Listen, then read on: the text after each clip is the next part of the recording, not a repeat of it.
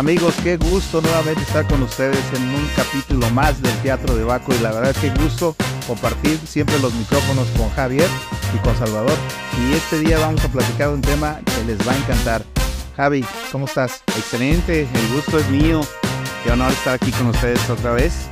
Y pues sí, hoy vamos a hablar del el maridaje. Uh, algo que nos interesa a todos porque digo, ¿dónde no queremos hacer un maridaje? Pero antes que nada, gracias por escucharnos otra vez, por vernos. Recuerda, estamos aquí en Viña Instaladores grabando. Y pues el día de hoy el maridaje, algo, la verdad que nos compete a todos, más a los que trabajamos en el medio de la restaurantería y también a Oli, que es un excelente proveedor de vinos y que ellos también tienen eh, esa capacidad de enseñarnos qué va con qué y sobre todo quitar muchos mitos que hay por ahí, ¿no, Javi? Que es de lo que vamos a hablar el día de hoy. Pero pues ahora sí que nos vamos empezando y quitando el telón en el Teatro de Baco. Javi, por ahí traías algunas notas que estaban muy, muy chidas acerca de, de los tipos de maridaje. Así es, eh, hay diferentes tipos de maridaje. Eh, esta pues solo es una, una división. Eh, el maridaje de similitud quiere decir que son eh, las mismas características tanto en el alimento como en el vino, ¿verdad? un ejemplo muy fácil es la acidez. O sea, un Sauvignon Blanc que tiene mucha acidez, que es fresco, con unos jitomates, con un queso burrata, ¿no? Que tienen mucha, mucha acidez. También es, en similitud quedan muy bien eh, eh, lo, que viene siendo lo dulce, ¿verdad? Por normalmente los vinos de postre los usamos junto con, junto con los postres. Y pues eh, hay otros tipos de maridaje que sería el, lo contrario, el, contraste, el maridaje de contraste, donde se va a complementar la, la característica del alimento con la del vino. Aquí, em, por ejemplo, los platillos salados eh, van muy bien con, con vinos ácidos también. Eh, los vinos, la acidez también sirve para cortar la, la grasa, a esos, esos platillos grasosos eh, con un vino que tenga mucha, mucha acidez. termina limpiando totalmente el, el paladar y la lengua de grasa que finalmente, pues lo, sabemos, ¿no? Ahora sí que el, condimento principal, el vino, ¿no? Siempre jugando ese papel interesante y es lo que dices, es el que va a suavizar, va a potencializar, va a bajar.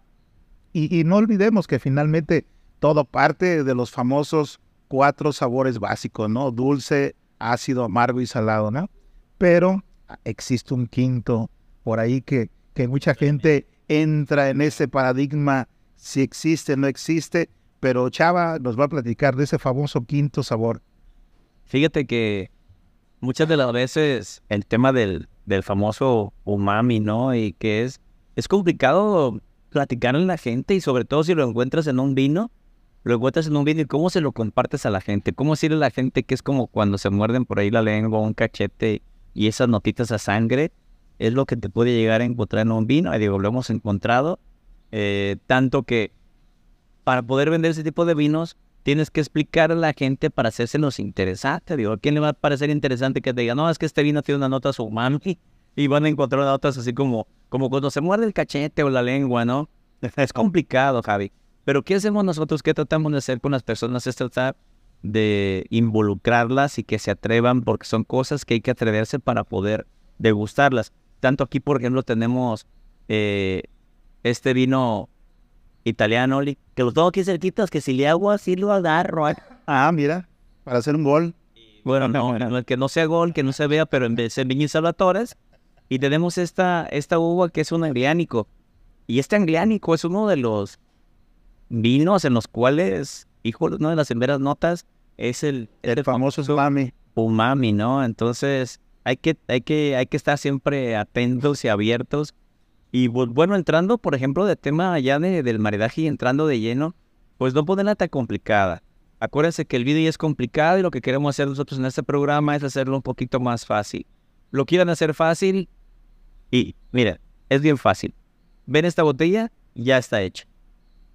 Entonces para el chef, lo fácil sería que probar el vino. Ya está terminado, entonces el chef le tiene que cocinar a quién? Al vino. Y lo más importante, no hay que pelearse. Sommelier con chef no se pelean, al contrario. Maridaje de chef con sommelier, hay que hacerlo. ¿Para qué? Para que esto explote y los principales beneficiados, ¿quién va a ser? Nuestros comensales, ¿no? Y que ellos son los que disfruten y de ahí empezamos a aprender lo que es el tema del maridaje. Así que recuerden, aquí hay un producto terminado, el chef que tiene que hacer, hay que darle a probar a los chefs Ah, no, ¿Para no, naturalmente. para que empiecen a hacer la, la tarea. Y bueno, lo voy a regresar porque no piensen que es fútbol, pero Villas en. No, y, y- y Javi decía muy bien que hay, hay distintos maridajes y, y- y lo que siempre el más común es el de famosos contrastes, que realmente, como dices, el chef es donde va a jugar ese papel importante porque sabe cómo está armado el platillo, eh, sabe más o menos cómo está elaborado el vino y entonces juega con esa situación y esa tratando de darle esa armonía, buscando que realmente haga ese clic, ¿no? A veces se logra al 100%, a veces al 80%, pero siempre tratando de, por eso se llama de contraste, porque es muy básico con lo que está acá. Cuando existe un casamiento, ese ligue que dices, wow, donde realmente sí se ven maripositas y estrellitas y todo lo demás, cuando realmente pruebas tu bocado y le das un sorbo al vino y es cuando dices, wow, me recuerda a la- es- esta película famosa de, del Chefcito, ¿no? Cuando este, el, el- el- va a probar su ratatouille y prueba y recorre todos esos kilómetros para llegar a su juventud cuando su mamá le, le, le daba ese platillo y era, eso es justamente lo que tratamos, ¿no? De que esos maridajes sean esa espectacularidad, ¿no? Realmente, co- como dice Chava, ya está complicado la cuestión a veces del vino porque a veces no le damos el tiempo, no nos preocupamos a veces por a ver si, si sabe, hueles o no, pero realmente pues, lo más importante, lo que siempre decimos, ¿te gusta o no te gusta? ¿no? Y eso es lo básico, ¿no? Siempre, ¿no? Pero a ver, Javi, vamos a, a ver ese tema porque, digo, yo empecé a platicar a la gente que íbamos a hacer este programa de, de los maridajes y de ahí empecé a tener preguntas ahí, las, y las básicas, ¿no? Y, y a lo que toda la gente se relaciona. Primero, antes que nada, les quiero hacer la invitación a que no nos asustemos. Bueno, escuchemos una cena maridaje, vamos a ir y vamos a probar y vamos a ver las sugerencias que tiene tanto el chef como el sommelier porque se supone que ya trabajaron en conjunto y lo que esperamos es algo sorprendente, ¿no? Pero a ver, Javi, el tema de los famosos maridajes y cómo empezaron.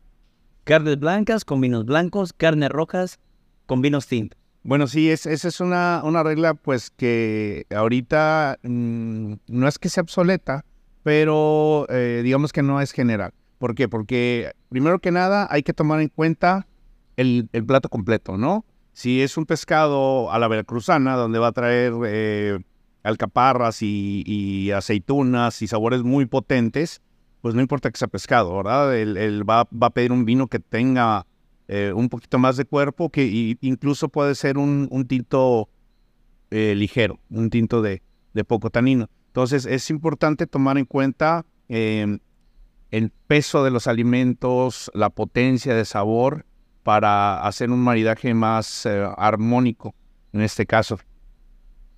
A ver, Eh, Sí, claro, y, realmente, eh, bueno, bueno, siempre como un tip, lo, que tratamos nosotros de- de decirles. Recuerden que siempre bases saladas, si le metes un vino suave, te lo va a suavizar más. Todo lo salado te suaviza el vino. Entonces, si tienes algo, como decías, es, ese platillo a la veracruzana, pues métele un vinito un poco más potente para que cuando va- reduzca esa parte salada, realmente se disfrute eso. Si tienes bases dulces, acuérdense, el dulce va a potencializar el vino y entonces esa es la parte donde tienes que jugar tú con esa parte. Por eso juega uno con el código de colores de, de- de la comida y, y del vino para tratar de ver esa parte, ¿no? Donde realmente puedas armonizar y lo disfrutes a pleno, ¿no? Digo, hay un ejemplo muy bueno que puso Javi ahorita, ¿no? Por ejemplo, tenemos pescado.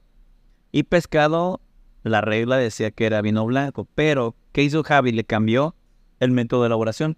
Entonces depende de lo que vayas a comer, pero la preparación, el salseo, puede cambiar, ¿no? Ojo, hay gente que dice que el mejor blanco es un tinto. Hay gustos y no vamos a querer romper con eso, no venimos a eso, simplemente queremos que experimente. ¿De qué se trata experimentar? Bueno, eh, los sommeliers hoy en día traen muchísimas ideas. Los chefs, no se diga, esto está volviendo una locura. Y antes el vino se decía que el maridaje que significaba el matrimonio, que también aquí podemos aprender, porque no simplemente te vas a casar para complementar y que digan, pues bueno, este está bien, nos llevamos bien. No, eh, inclusive el casamiento dentro del vino no quiere decir que se lleven bien nada más, sino que generen más. ¿Y de qué se trata? Generar más significa que cuando tú pruebes un vino solo, digas, está bueno. Y cuando pruebes la comida, digas, está buena. Pero cuando se junten, que no sumen, que multipliquen. Entonces, es lo que buscamos. Se hacen los maridajes precisamente para eso, para que el vino se exprese cuando toca la comida y la comida cuando toca el vino. Y aquí es queremos llegar, a que no se va a pelear uno con otro.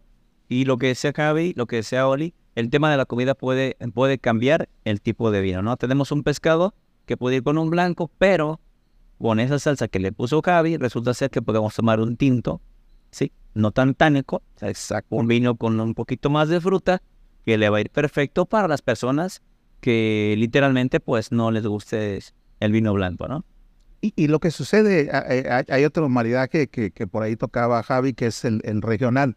El regional que todo el mundo, pues es el más sencillo, ¿no? ¿Por qué? Porque pues vas a un país, vas a España, pues, ¿y qué es? Sus vinos españoles con su comida son fabulosos. Italia con sus platillos, pues son fabulosos. Finalmente es lo que tratan siempre de buscar, de lo que yo te ofrezco, se armonice y se haga perfectamente bien. Pero cuando ya te sales de ese contexto, cuando realmente, ahora sí que como las hormiguitas, les pones una barrerita y ya no pueden caminar derecho, pues te tienes que salir para buscar y rodearle. Otros es cuando empieza ese juego de, de, de, de que, qué le pongo, si blanco, le, le pongo tinto, un rosado y un espumoso. O sea, finalmente es donde juega y es como decías, el sommelier es el responsable justamente de ese papel importante de, sugerirle al comensal, mire, su platillo le puede ir bien con este o con mengano, fulano, vinito. ¿Por qué? Porque es mucho más fácil, porque él ya conoce, conoce toda su, su, su, su carta de alimentos, entonces para él se le facilita mucho más hacer esa recomendación, ¿no? Órale, oye, Javier, te doy la palabra, pero es que se me vino hacia la mente que, que Loli, así como está, de rollero, que me encantó. Imagínate que ya, ¿no? Como dijo Oli, ya está el platillo en la mesa. Y llegas tú como sommelier o mesero a lo que nos dediquemos y le digas, ah, creo que a su platillo le falta un condimento.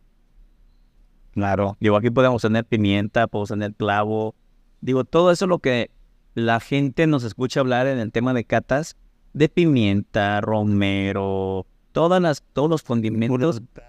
Aquí está, entonces literal, ¿qué le falta a su platillo? Pues le falta esto, ¿no? Claro. Y ahí como sommelier, como mesero, y más cuando probamos los vinos, digo, cuando los proveedores como Oli llegan a ofrecer sus vinos, y dan a probar toda la línea que manejamos, digo, tenemos el conocimiento.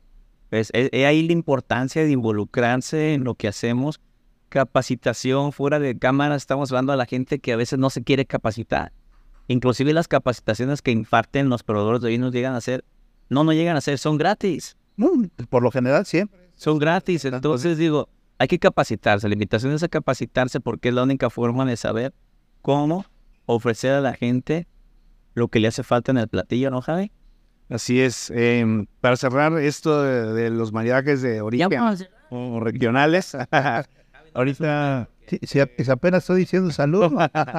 Oliver me hizo acordar de una historia muy bonita que cuando estaba tomando el diplomado, que ustedes eran maestros, tenemos una compañera que era de Galicia y ella me nos explicó eh, el significado de la denominación de Galicia del albariño, que es Rías Baixas. Y, y bueno, nos platica Galicia en el norte, de, Galicia en el norte de España es montañoso, hay mucha lluvia. Entonces, lluvia, montaña significan muchos ríos que llegan al mar. Es un, un, lugar verde donde hay muchos ríos. Y Rías Baixas literalmente significan mareas bajas. Entonces, en los deltas donde los ríos tocan el mar, cuando baja la marea, la gente sale a, a juntar mariscos, aprovechar esta marea baja para maridarlos con el albariño. A mí se me hizo algo bonito, ¿no? Un, maridaje de geográfico, ¿no? De, Exacto. ese sí es, ese, sí es regional. Ese, ese, sí es de origen. Eh, ¿De qué forma podemos hacer también los famosos maridajes? Bueno, miren, eh, si hablamos aquí, por ejemplo, estamos tomando ahorita, por cierto, que estamos probando vino de, de China. China. Eh, ¿Dónde lo vendemos ese oli? pues generalmente pues en, los vinos, este, en, casas que realmente eh, ahora sí que venden comida pues coreana, china y, la gente está experimentando porque finalmente pues están abiertos, los vinos no están cerrados solamente a un, solo platillo, ¿no? O sea, pero realmente la gente empieza a evaluarlos, dice, ah, pues mira, el vino de China con la comida de China, es ah, mucho más sencillo. Exactamente. Pero la realidad es que es siempre de- decimos aguas, China empieza a hacer cosas. Hoy en día es- son de los consumidores, Japón, China son de los consumidores, bueno, todo Asia son consumidores muy fuertes de vino y están haciendo cosas súper interesantes. Y entonces ellos están haciendo algo que decís, no inventen, o sea, tienen eh, una- un mundo de gente, entonces, y tienen un mundo de tierra también ellos para hacer cosas interesantes y están haciendo cosas, algo que, digo, lo probamos hace rato y es, es interesante en, en- en cuanto a aromas y sabores, ¿no? Muy interesante. Sí, digo, acá lo pusimos para meter algo otra vez, Javi. Pero el tema de, de todo esto es que al final de cuentas, como lo dijimos al principio, es que todos salgamos beneficiados. Yo siempre he dicho, cuando preguntan por un precio y dicen, no, oye, pero ¿qué tal este vino? Es de China y qué tal si vale lo que... Dije, pues a lo menos si quieren ir a China, ¿cuánto cuesta el boleto de avión? La forma más, más, más barata de viajar es tomar, es tomando un vino del país donde viene, donde no podemos ir, que pues, literalmente pues, nos costaría mucha lana. Pero la experiencia está dentro de una botella que hay que descorchar y hay que degustar. Y cuando lo olimos al principio era un vino muy condimentado, Javi, ¿no? Y vamos a hacer un maridaje así, ¿verdad? Para poner a chambear a Javi. Javi, ¿qué le cocinarías?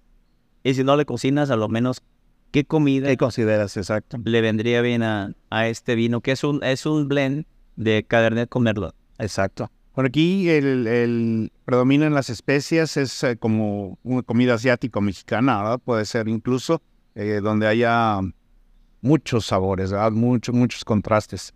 Em, pues el, el tanino no está tan potente, pero sí se podría, por ejemplo, a lo mejor um, maridar con ah, alguna carne roja que, que estuviera más a las brasas, ¿no? También está la parte del humo Ajá. y en las y en la una costra de pimienta, una costra em, de pistacho, de una, una alguna al- al- que tenga alguna costra de la carne y una salsa también que, que lleve cierta complejidad. Incluso la salsa puede hacerse con el mismo vino, ¿no? Exacto. Es una reducción. Que, que es el truco más fácil para el chef. Dice, ah, armoniza porque armoniza. ¿no? que de ahí no, de ahí viene.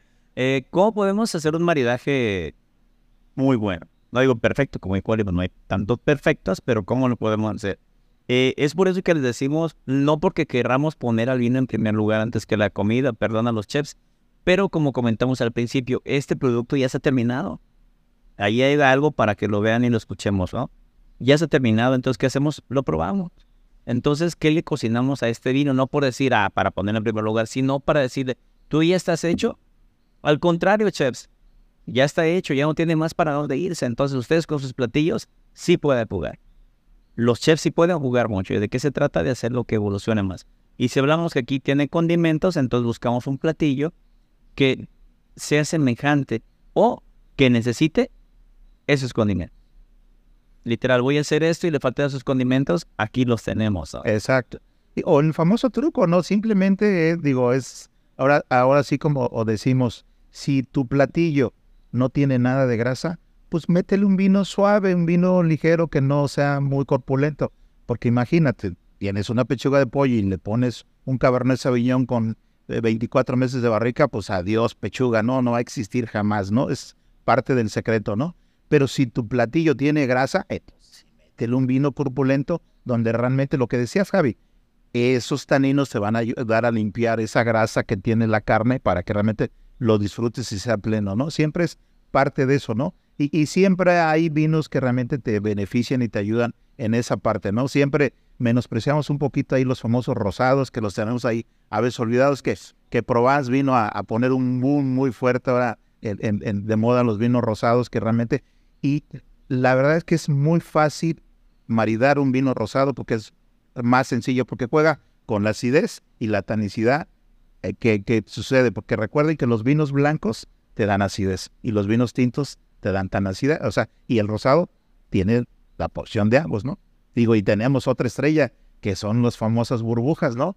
Digo, eso no cambia y mejor maridaje, se los digo, se los recomiendo, prueben un champán con un mole, ya sea poblano o oaxaqueño, no tienen idea cómo lo van a disfrutar. Es un, ese sí quieren ver estrellas, háganlo. Y van a- y se acuerdan de mí. Si no me hablan para decirme, es mentira.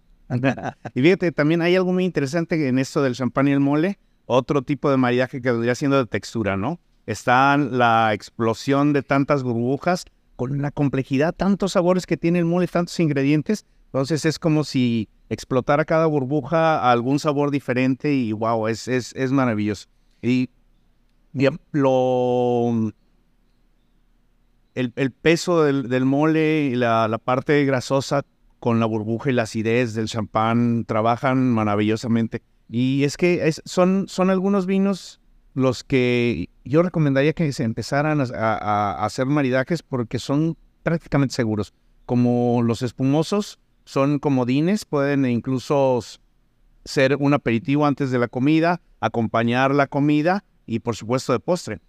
Y el Pinot Noir es uva más versátil. La Pinot Noir eh, trabaja prácticamente con todo. Obviamente, eh, si tenemos un ah, pescado con una salsa de mantequilla y tenemos un cordero, eh, al, al- pescado va a quedarle un, un poquito arriba y al cordero le va a quedar un poquito abajo, pero va a estar bien agradable.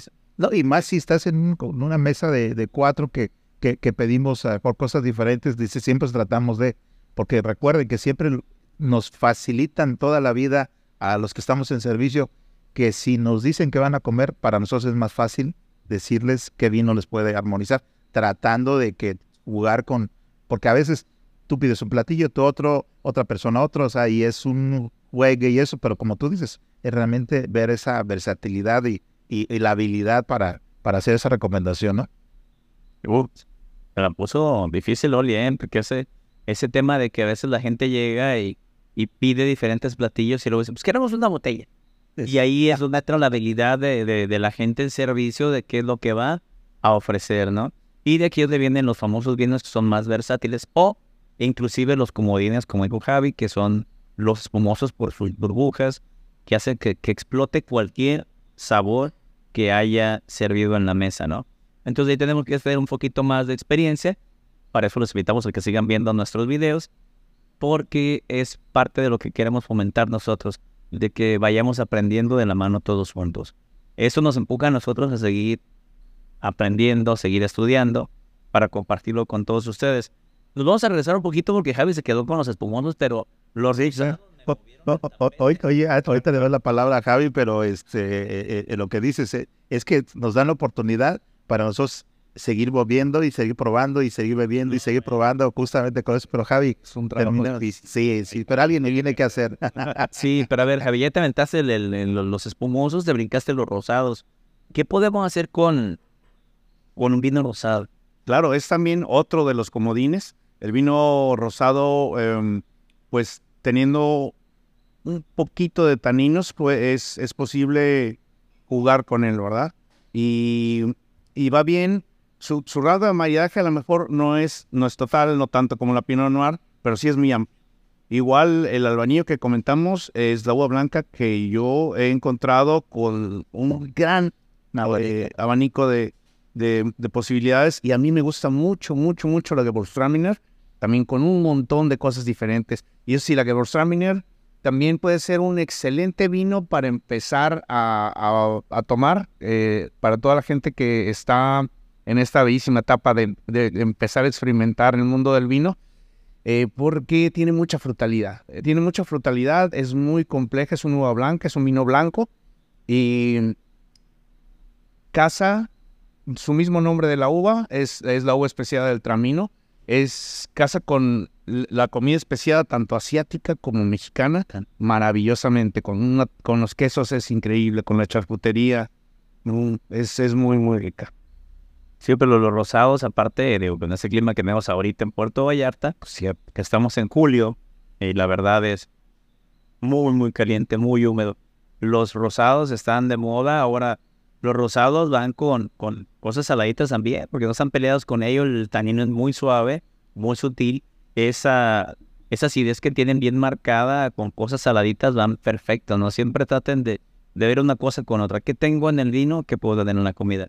¿O qué tengo en la comida? Vámonos a irnos para el lado de los chefs. Digo, ya ven para el lado de los vinos. Ahora nos vamos al lado de los chefs. ¿Qué pasa cuando llegas a un restaurante?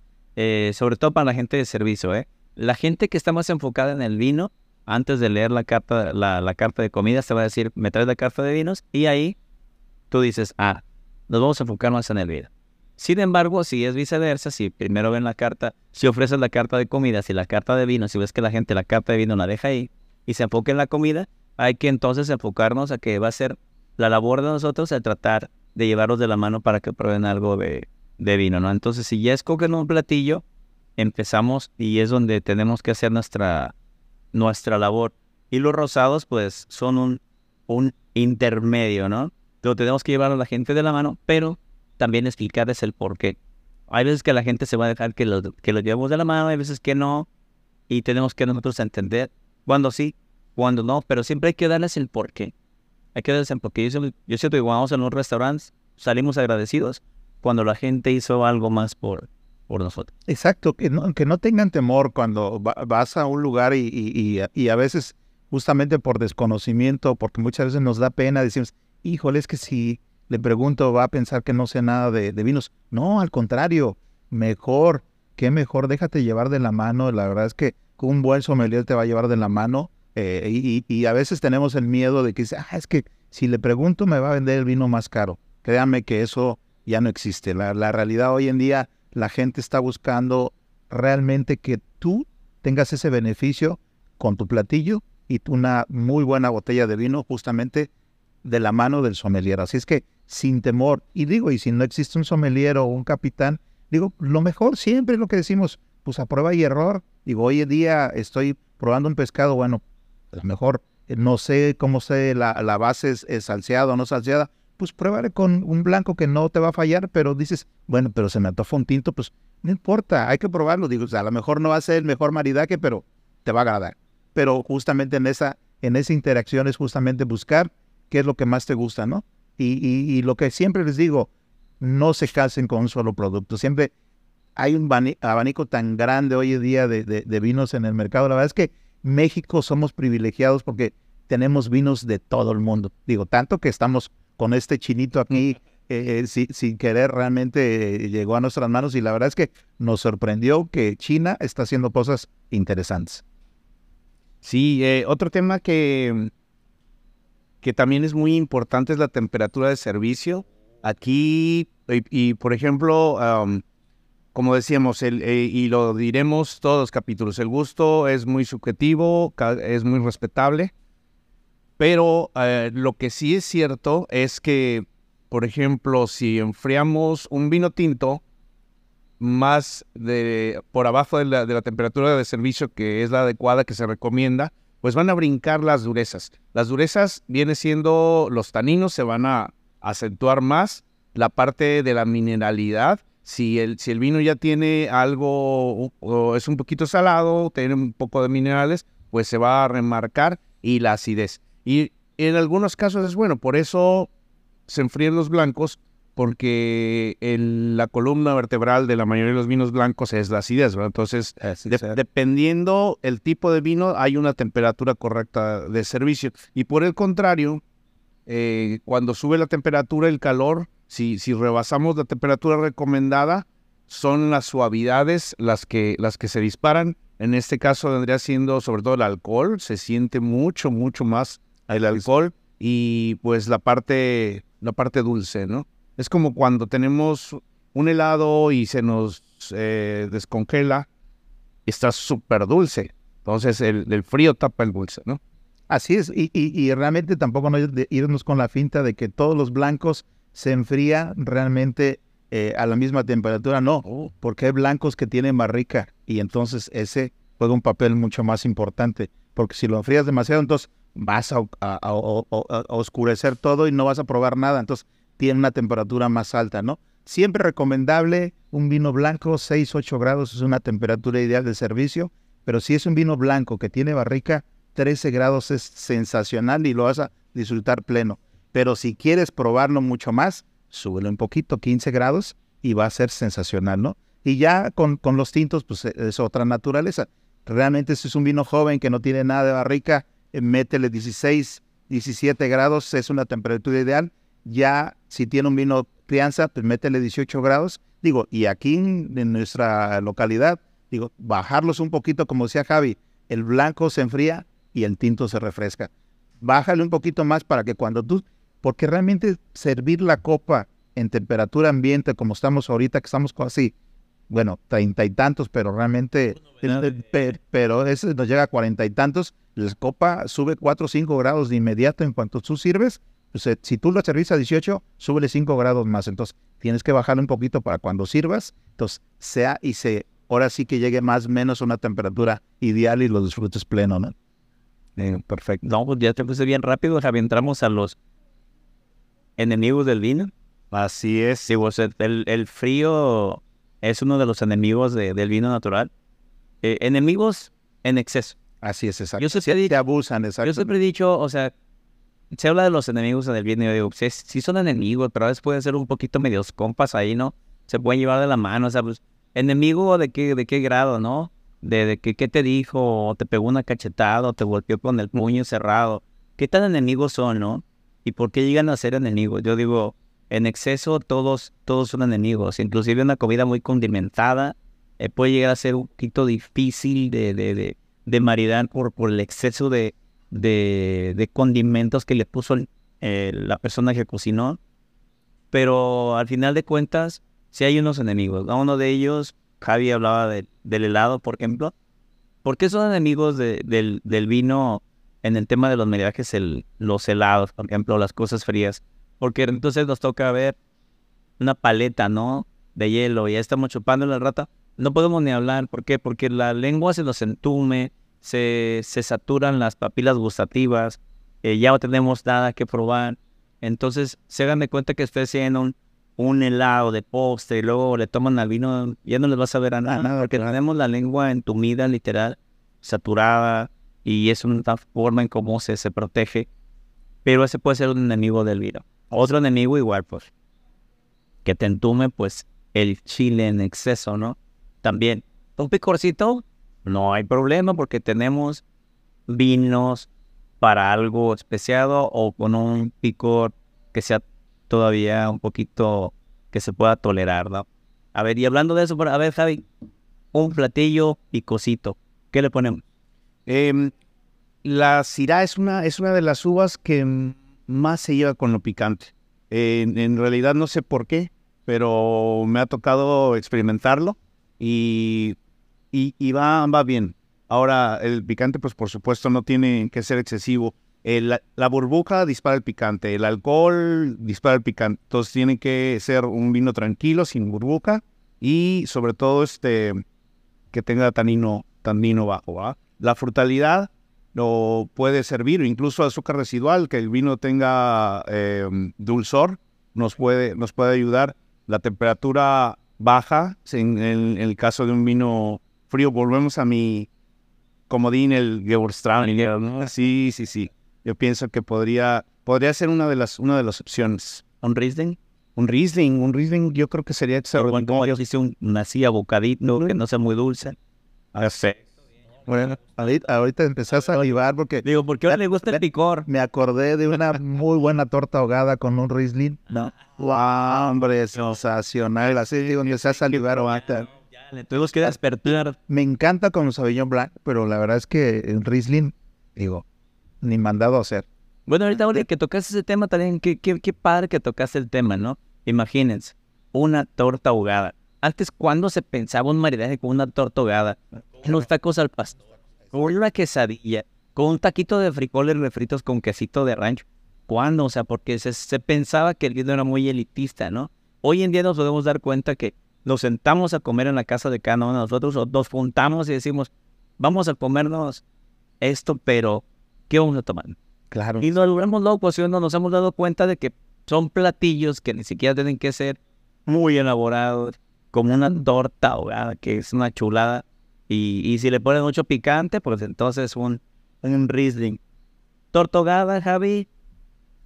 Nada más con salsita de tomate, así como me las he hecho yo, porque yo, con, yo me enchilo con la katsu, ¿verdad? ¿Qué le ponemos a una tortogada con Riesling o un Gegus? Si está picosita. Si no está picosita, ¿quién le pondríamos nada más tomatista así leve? Bueno, está la acidez del tomate y está la acidez de las carnitas, ¿no? Entonces, eso, acidez con acidez siempre se da muy bien. Igual puede jugar bien con un Sauvignon Blanc de Nueva Zelanda, que tiene la parte afrutada. Y podría, podría quedar muy bien, ¿verdad? Ya me gustó tu manera de pensar. Perfecto. Muy bien. Entonces, los, los famosos enemigos del vino, acuérdense, nos pueden, en clases inclusive se nos dan, pero me gustó lo que dijo Oli al principio. Vamos a intentarlo. Si no lo intentamos, no vamos a saber. Y vamos a hacer como los niños que dicen no me gusta y no lo... Exacto. Si nos Vamos a probar, vamos a experimentar, porque también cada uno tiene un paladar diferente. Y puede ser que a ti no, pero a mí sí. Y nos llegara a agradar. Siempre recuerden tomar, yo siempre digo así en forma de, forma de broma, yo casi no digo bromas, pero a veces sí. Eh, ¿Te gusta la botella? Tómale una foto. Si no te gusta, tómale dos, porque a veces se nos olvida. Vamos a algún lugar, compramos una botella de vino, no nos gustó y como no nos gustó no la pelamos. Con los años, pues se nos olvidan las cosas a veces ya con esta edad. Eh, llegas y dices, esta como que me suena y la pides y sí te sonaba porque no te gustó. Digo, no esta, ¿eh? Otra que no nos haya gustado. este, y entonces cometemos el error, Javi, ¿no? Entonces, vamos viendo qué nos gusta, pero es a prueba y error, a prueba y error. Bienvenidos al mundo del vino, así es esto. Vamos a probar. Y cuando no nos querramos arriesgar, vamos a un restaurante, vemos que hay gente encargada y de servicio. Ojo, no se asusten, van y ven al buen Javi donde trabaja, con su tastebán y su mandilito de sommelier. No le tengan miedo. Es una persona que está ahí para qué, Javi? Asesorado. sí, claro. La idea es encontrar la, la, experiencia inolvidable para cada quien. Y como mencionabas hace rato, ¿no? Esto no tiene nada que ver con el precio, ¿no? Eh, los precios, pues sí se justifican, pero no, no quiere decir que la, que la calidad vaya de la mano con el precio, ¿no? Todo depende de lo que, de lo que se esté buscando. Y como decías, es siempre esa experiencia, qué es lo que quieres, ¿no? Realmente disfrutar en eso. Y, continuando con Chava, con los famosos enemigos, digo, ahí tenemos las famosas alcachofas, ¿no? Que siempre ha sido una calamidad con el tema del vino. Desafortunadamente sí hay que disfrutarlas por aparte porque son deliciosas, a mí me encanta, pero sí con la cuestión del vino siempre tiene ese choque, ¿no? Realmente que, que no logra ser por lo que está eh, suelta y la textura que tiene, no, no ayuda mucho en esa parte. Pero realmente si lo vemos por la parte positiva, son muy pocos enemigos en la cuestión del maridaje eh, para hacer eh, una buena armonía, porque son mucho más favorables, ¿no? Todo lo demás se disfruta mucho más pleno y entonces realmente es súper agradable disfrutar un buen platillo con una buena copa de vino, ¿no? Sí, y volverlo a no asustarnos. Resulta que dicen, imagínense, van a una cena, ¿no? Y, y hay alcachofitas y dices tú, no, hombres que quieren tomar vino, y las alcachofas no las voy a pelar. No, al contrario, claro. porque va a haber un dip de segurito por ahí, claro. donde van a dipearlas y van a morderlas y ya. Oh, a ver, a lo mejor el cachofa no, pero con este dip que había aquí, resulta ser que había se me topó un Sauvignon Blanc, un Gewürztraminer, un Riesling que puede ir bien dependiendo del Sí, dip que haya. Porque el dip le va a ayudar exactamente. Exacto, entonces ya de ahí vamos haciendo eso, ¿no? Otro de los que nos dicen por ahí, por ejemplo, que los espárragos, ¿no? Los espárragos también pueden Claro, un espárrago verde, un espárrago crudo, pero ya cuando se cocina el espárrago, ya entonces se transforma y ya tiene azúcares y ya tiene un dulzor, ya no tiene ese dejo de amargor tan potente. Entonces también ya te lo puedes comer y tomar con algo, ¿no? Entonces vamos a intentarlo, no nos vamos a asustar. Eh, hay alguien encargado en el restaurante que nos puede asesorar. Adelante y nos ponemos en sus manos, ¿no? Gente que se capacita día con día para tratar de llevar las mejores experiencias hacia todos ustedes o cuando vamos a algún lugar, pues nos dejamos llevar. Y para eso, eh, impulsarlo de nuevo a capacitarse para tener un, una mejor experiencia, ¿no? Tanto gente de servicio, también como, como comensales. Como comensales, eh, pues no es que nos vayamos a poner a hacer la tarea, pero ¿saben qué? Sí. ¿Por qué? Porque vamos a disfrutar. Y ese ya va a ser eh, inclusive hasta un maridaje de comensal con sommelier. ¿Por qué? Porque vamos a saber de qué estamos hablando. Y si sabemos de qué estamos hablando, ¿qué creen? Vamos a disfrutar más, vamos a disfrutar la comida, el vino y disfrutamos de que alguien nos enseñe y nos lleve de la mano en, en la mesa.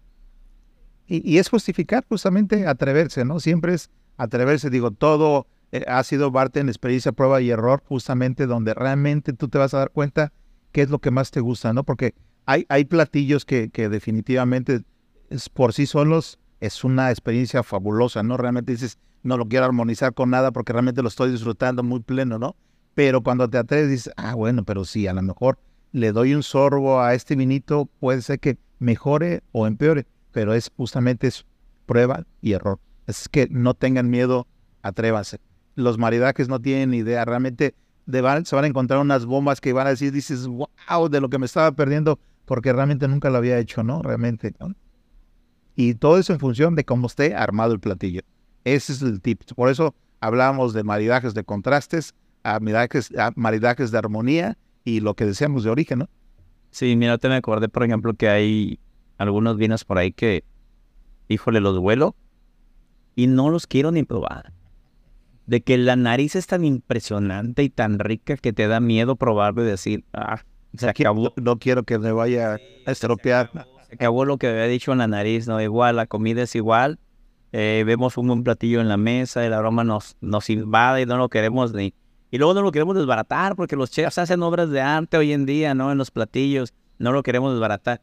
Pero ahora recuerden que va muy de la mano, ¿no? Está el sommelier que se encarga de hacer un buen vino y hay un chef quemándose los dedos por allá, sugerencia también. Saluden al chef cuando digan, ah, todo está muy bueno. Mándenle saluditos al chef, porque son los héroes desconocidos dentro hablando de los maridajes. Entonces, ¿de qué se trata esto? Vamos a probar. Prueba y error, prueba y error. Nos queremos equivocar menos. Bueno, nos acercamos a gente que conoce de vinos, sobre todo cuando vayan a un restaurante, que hay gente especializada en ello, ¿no? Ah, ¿Qué podemos hablar de los famosos maridajes clásicos, ¿no? que mucha gente no se quiere arriesgar y dice, no, pues es que me dijeron que esto con esto va bien y lo hace, ¿no? Eh, si hablamos de los famosos vinos dulces de Sauternes, bueno, y te dicen Sauternes y con un vino, con un queso azul, por ejemplo, y eso es. Hay que atrevernos a más, ¿no, Javi? O sea, ¿qué le podrías hacer a un, Sauternes o a un vino, bueno, el Lake Harvest? El, el Sauternes como es un vino de postre, algo diferente a lo que es una cosecha tardía donde el, cosecha tardía se concentran los azúcares al madurar más en la fruta, pero disminuye la acidez. El Sauternes, al, ser atacado por el hongo, la, por la botritis, seca a la, a la, uva, pero no pierde la acidez. Eso es bien importante. Entonces, por eso eh, el Sauternes es maravilloso, tanto con los quesos azules como con, con el foie gras, con los patés, porque eh, otra vez volvemos a lo mismo, la acidez y la grasa. Eh, que se lleva muy bien eh, limpiando una a otra y el, el, contraste entre lo dulce y lo salado es fantástico, es de verdad delicioso. Entonces, bueno, si quieres hacer un maridaje que, que no sea tan elitista con, con un queso azul o un foie gras, pues vamos a buscar lo mismo. ¿Qué tal un tuétano, un taquito de tuétano con un sauternes? Puede ser impresionante porque ahí, ahí tenemos más o menos la, la misma textura y, las mismas características del, del foie gras, ¿verdad? El tuétano es, es, parecido, parecido. Yo pienso que podría funcionar muy bien. ¿Verdad? Ya me dio hambre. Mm. Ya vieron cómo sí funciona esto. Ya está dando hambre el sommelier. Entonces, vamos a darle. Oli, a ver uno de los maridajes que tú digas tú, uh, con esto se volaron la barda. Fue Mira, pues, a mí me encanta, por ejemplo, las pastas. La verdad es que eh, una buena pasta, una buena rabiata, la verdad, con, con un buen, este, como decía Javi, un buen Pinot Noir o un buen Shiraz, se disfruta pleno y la verdad es que es sensacional. Realmente, eh, muchas veces no, nos atrevemos a tomar una pasta picosita porque decimos, híjole, eh, me va a ganar, pero no. La verdad es que es súper agradable. No, y luego se nos vamos a los ya, me, ya, ya me dio, ya comieron ustedes, pues ya me voy al postre yo. ¿Y quién no se toma un buen chocolate amargo con un, con un oporto, no? Que nos vamos al postre y nos vamos con un vino fortificado, donde podemos llegar a terminar con esas notas agradables, ¿no? Del oporto que va muy bien. Con un chocolate lo hemos probado con así nueces garapiñadas, que híjole, también es otra, otra experiencia. Pero podemos jugar también con cosas saladitas, ¿no? Hay chocolates con sal también mm, que le van al Oporto perfecto y puede ser de contraste, ¿no? Tienen notas amargas y saladas que dices, ¿qué le va a ir bien, no? Pues un Oporto le, le iría perfecto. Tenemos, digo, no, todo tiene que ser vino siempre porque los maridajes, hay gente que dice, es que no me gusta el vino, pues entonces los ayudamos, ¿no, Javi? Porque hay muchas cosas para maridar aparte del vino. Y hay gente que le gusta mucho, por ejemplo, al final, pues ya no quiere un vino y quiere un, quiere un licor. Pues tenemos el famoso licor este limoncello, que nos va bien si queremos hacer algo que vaya así de la mano con, con un limoncello, pues un pie de, de, de limón, limón con limón, un poco más sutil. Exacto. El, el limoncello eh, a una temperatura adecuada también, pero ya te da un mayor grado de alcohol que nos va a ayudar con las grasitas de- del, del pie. Ya me dio hambre, Javi. Es el tema, es el tema del... Y, y- y- y, por ejemplo, tenemos un vino por ahí olvidadito que muchas veces la gente se mete mucho más a la cuestión de, de postres, el famoso marsala, pero no tienes idea que realmente armoniza muy bien con la parte de postres sensacional, pero mucha gente nada más lo utiliza para cocinar, pero la verdad que no le dan la oportunidad a veces de realmente probarlo, porque pues, nos quedamos, como decimos, con los cosechas tardías, o con los hoters, o con los soportos, pero cuando tengan por prueben un marsalita y no tienen idea qué rico lo van a disfrutar. Ay, ay, ay. Otro enemigo de, de- del vino, que antes de que pase también, pues es el es, es lo caliente, ¿no, Javi? Eh, digo, digo, pues ¿quién no le gusta echarse, no sé, un caldito, pero en temporada de frío, ahorita pues no, caldo con calor no va. Pero, malo. pero, perdón, pero fíjate que es, que es, que es curioso. La mala vida, mucha gente es cuando más lo hace, cuando hace mucho más calor, toma cosas calientes, caldosas, ¿no? Dicen que, que, que va así, ¿no? Como la gente que hace mucho calor y toman cosas con sal. Exacto. Perfecto. Pues cada quien, por eso el tema del maridaje es, es, es muy bonito platicarlo porque cada quien tiene puntos, puntos de vista que tocar. Pero, por ejemplo, estos, estos caldos donde hay mucho calor y también la lengua pues se protege por el tema de, lo caliente, eh, hay una... El, el oporto, pero el oporto blanco y seco es una de las cosas que van mejor con, con lo caliente, ¿no? Eh, no hay que pelearse, siempre hay que buscar algo. Recuerden, siempre disfrutar es lo más importante y seguir aprendiendo más y más, de dejarse llevar de la mano de la gente que está, que está en el servicio, porque la idea de todo esto es disfrutar. Que disfrutemos y aparte de que disfrutemos, pues podamos este, aprender cosas nuevas, ¿no? Y pues claro, se nos está acabando el tiempo, ver, algo más porque la gente está muy atenta a nosotros. Y para cerrar, Un, un super maridaje extraño. Unas papas a la francesa bien doraditas con una botella de champán o un espumoso con método tradicional, ¿verdad? No tienen que gastar tanto. Aquí está la, la grasa, lo salado, el- la- las consistencias crujientes con ese, ese maridaje de textura de las burbujas. Eh, está muy bien, es muy, es muy rico, ¿no? Y se oye extraño. Unas papas francesas y una botella de champán. Ah, claro. pues, pues, No, digo, digo, habiéndonos con cosas así sencillas, ¿no? Digo, Sí, ¿para qué te complicas la vida un día? Pues haz una peliculita, una hamburguesa y un excelente vino, realmente que nada complicado, algo realmente básico y, y- y venga, puede ser burbujitas o puede ser un tinto ligero y lo vas a disfrutar súper pleno, ¿no? Hay métodos champenois a muy buen precio. El otro día probamos. Claro, Y un maridaje que no se nos va a pasar, no todos. Es muy importante, sobre todo los, cas- sobre todo los casados, Oliver. Ah, claro. El maridaje de compañía. Acuérdense que, que el vino y la comida sabe diferente dependiendo con quién estemos, ¿sale? Así que eso va a cambiar mucho. Eh, va a cambiar también el, tema de los maridajes dependiendo del estado de ánimo en el que estamos. Yo les recomiendo siempre a las personas, literal, si no andamos de buen humor, no le metan mucha lana a un vino o una comida porque no se va a disfrutar, ¿sale? Entonces, maridajes de compañía, súper importante con quién estamos, dónde estamos y lo apreciamos más. Y bueno, el tiempo se va. Juan Carlos por acá nos hace muchas señas y yo pensé que la estaba saludando. Saludos a Juan Carlos que está por ahí en producción. Y pues, Oli, nos vamos. No, pues y agradecerles a nuestros amigos y recordándoles que no olviden mandarnos sus eh, preguntas y nosotros aquí estamos dispuestos a contestarlas Javi, Excelente. Bueno, pues aquí nos vemos para el próximo capítulo. del Teatro de Vaca. así es. Y bueno, aquí estamos en el Teatro de Baco y bueno, se cierra el telón. Si no antes decir, salud. Salud, salud, saludos.